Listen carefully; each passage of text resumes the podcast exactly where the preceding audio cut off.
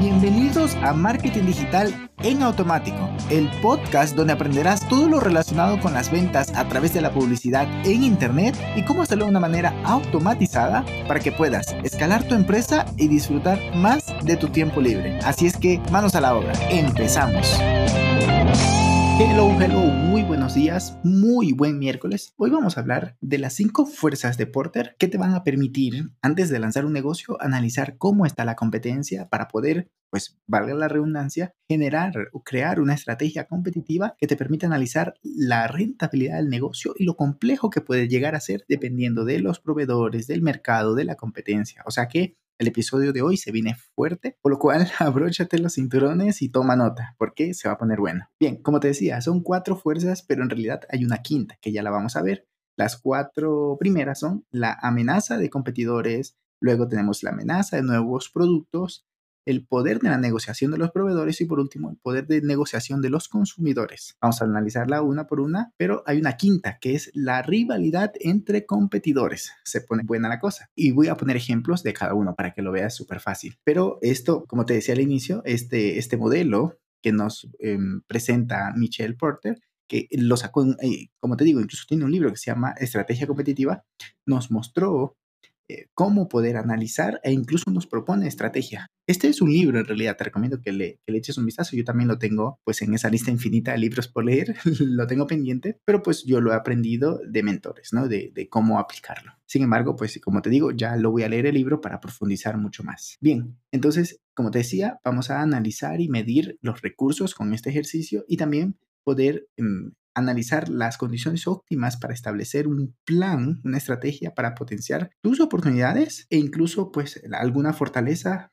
y e incluso más importante para poder hacerle frente a las amenazas y debilidades que puedes llegar a tener. Esto queda ideal, creo que ya te lo comenté al inicio, queda, te digo porque lo grabé hace poco y pues me falló y tuve que volver a grabar, entonces ya no sé qué dije en, el primer en la primera versión, pero pues esto te viene de maravillas cuando vas a lanzar un negocio. Pues bien, Vamos entrando. En el primer, el poder de la negociación de los clientes es cuando los clientes tienen más conocimiento, pues están más organizados, ¿no? Por lo cual van a exigir más, lo que te va a hacer que tengas menos margen como dueño de negocio.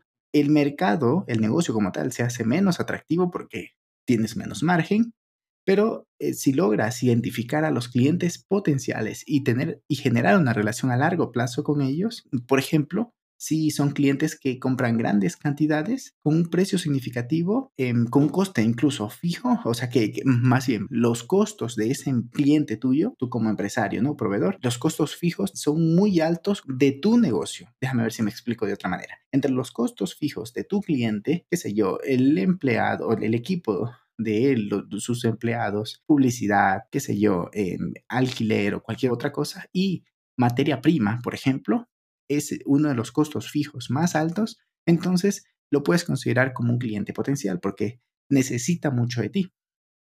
Y, pero también debes de tener en cuenta que eh, los productos del sector no son diferenciados, por lo que él puede cambiar rápidamente en este, en cuando el cliente tiene poder de negociación. A eso es que voy, ¿no? Cuando el cliente tiene poder de negociación, pues, ah, si no le gustaste tú como proveedor, si ya no le gustaste, digamos que tú le estabas proveyendo hojas para que él imprima en su papelería o en su copiadora, entonces puede cambiarte rápidamente porque hay muchos, el margen es bajo, es menos atractivo el mercado, así es como funciona.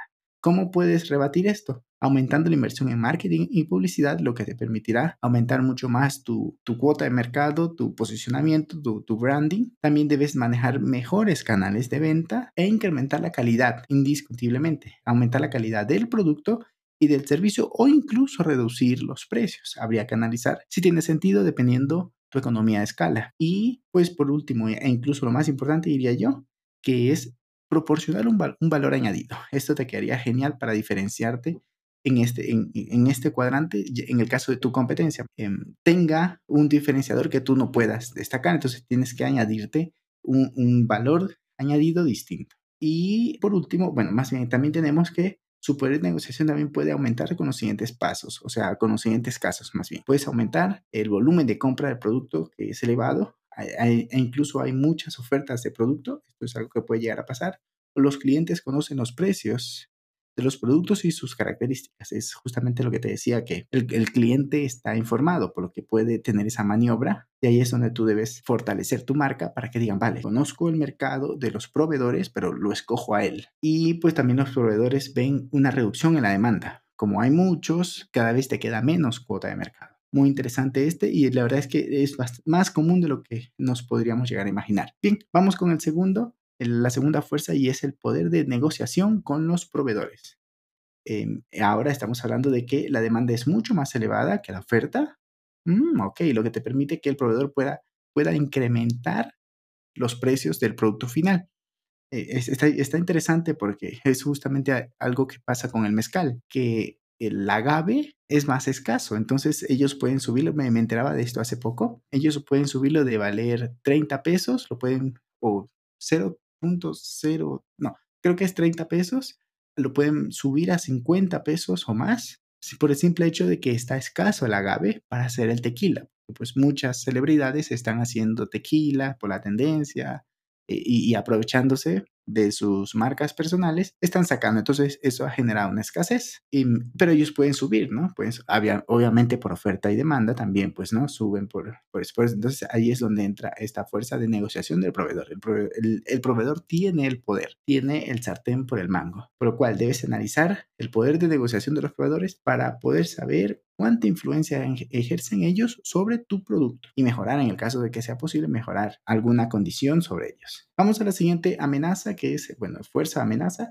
que es la amenaza de nuevos competidores. Esto es porque digamos que hay más materia prima, cambiando de escenario, ¿no? Hay más materia prima e incluso hay más demanda, entonces puedes aumentar la oferta y el mercado cada vez se va expandiendo. Esto lo podemos relacionar mucho con el mercado vaca, que hablábamos de la, de la, hace, un, par de semanas de la matriz de Consulting Group, que hablábamos de la vaca, del mercado, que cuando hay mucha demanda y, y ya está estabilizado. Bien, Ahora vamos con eh, más opciones para esto. Bueno, más bien vamos con lo que puedes hacer para solucionar esto es que tienes que poner barreras de entrada para que los nuevos competidores no tengan todas las ventajas que tú tienes. Por ejemplo, que tú tienes mucha experiencia, que em, digamos que tú has logrado gestionar muy bien las tasas y, los nuevos pues tienen que luchar contra ello, pero tú ya lo tienes controlado o como eres el líder, como siempre dicen, el primero pega, ¿cómo es? ¿El primero pega dos veces? Sí, creo que es así, vale.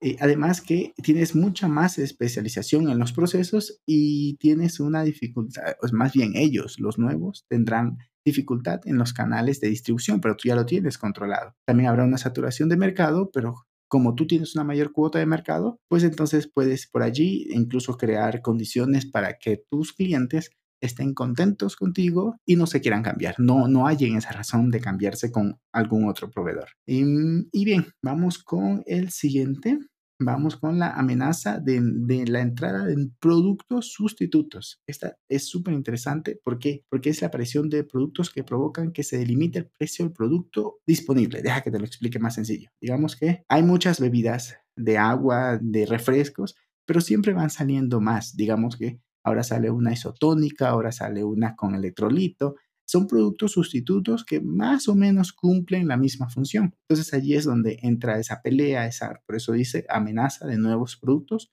sustitutos, a lo cual tú lo que debes hacer es mejorar tus campañas publicitarias y vender en más canales e incluso mejorarle la oferta a tus clientes. También debes por aquí estar trabajando en mejorar tu producto. Claro que sí, siempre es así. Bien, y ya por último estamos hablando de la rivalidad entre competidores. Esto es cuando ya aparece un número. Ojo, aquí cada vez que hay más competidores, la estrategia se te vuelve más complicada porque debes competir contra todos ellos. La verdad es que aquí se pone la cosa seria. Y como te digo, la rivalidad va en aumento, por lo cual, pues el tamaño, eh, hay mayor tamaño, el mercado se va expandiendo, pero también puede ser el costo de publicidad, el costo de adquisición de leads y todas estas cosas, ¿no? También influye que si los productos son, o sea, si tus productos son de costos elevados, puede ser que la competencia venga con un producto más reducido, lo que tú debes de analizar si reduces tus productos o servicios, el precio, o subes tu posicionamiento, tu marca. O incluso puede ser que alguna, te quede bien absorber alguna empresa o que tu competencia sea absorbida por una multinacional que tenga el capital para inyectarle toda la publicidad que ellos pues quisieran.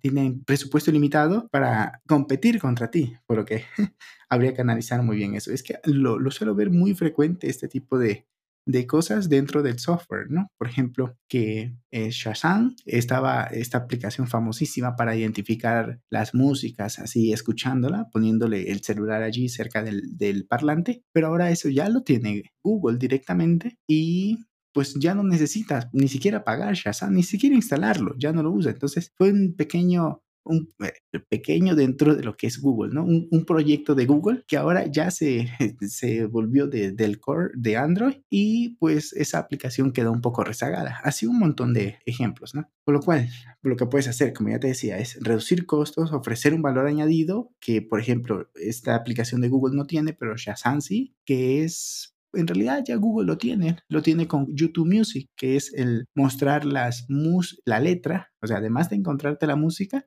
si tienes YouTube Music, allí puedes ver la letra de la música, por lo que tampoco te hace falta. Pero bueno, es, es una matriz que no la, o sea, ya para terminar y para cerrar el tema, es una matriz que te va a tomar un buen tiempo analizar la competencia, ver tus fortalezas y poder sacar esas pepitas de oros de sabiduría para ir contra el mercado defendiéndote, creando barreras de entrada, creando buenas negociaciones con los proveedores, con tus clientes para que tu negocio, cuando lo vas a lanzar o incluso si ya lo tienes, también te recomiendo que hagas este ejercicio. Si quieres profundizar mucho más, te recomendaría que lo hagas. Lee el libro de estrategia competitiva. Y pues nada más, que tengas un excelente miércoles y nos escuchamos el día viernes. Chao, chao. Y hasta aquí el episodio de hoy. Sé que esta información va a ser de gran utilidad para tu negocio, por lo que te pido que lo implementes y lo compartas con alguien que sepas que también le va a ayudar.